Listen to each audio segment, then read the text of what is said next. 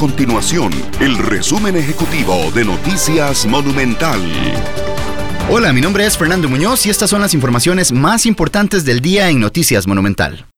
El presidente Carlos Alvarado minimizó en conferencia de prensa las repercusiones que podría enfrentar el país debido a la percepción negativa por parte de las calificadoras de riesgo hacia Costa Rica. En semanas anteriores, las agencias Moody's, Fitch Ratings y Standard Poor's, las tres calificadoras de riesgo más importantes del mundo, degradaron la calificación de Costa Rica de estable a negativa, pasando de B positivo a B.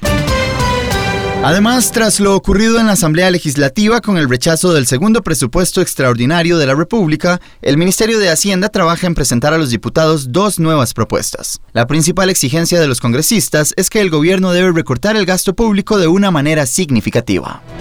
Estas y otras informaciones las puede encontrar en nuestro sitio web www.monumental.co.cr. Nuestro compromiso es mantener a Costa Rica informada. Esto fue el resumen ejecutivo de Noticias Monumental.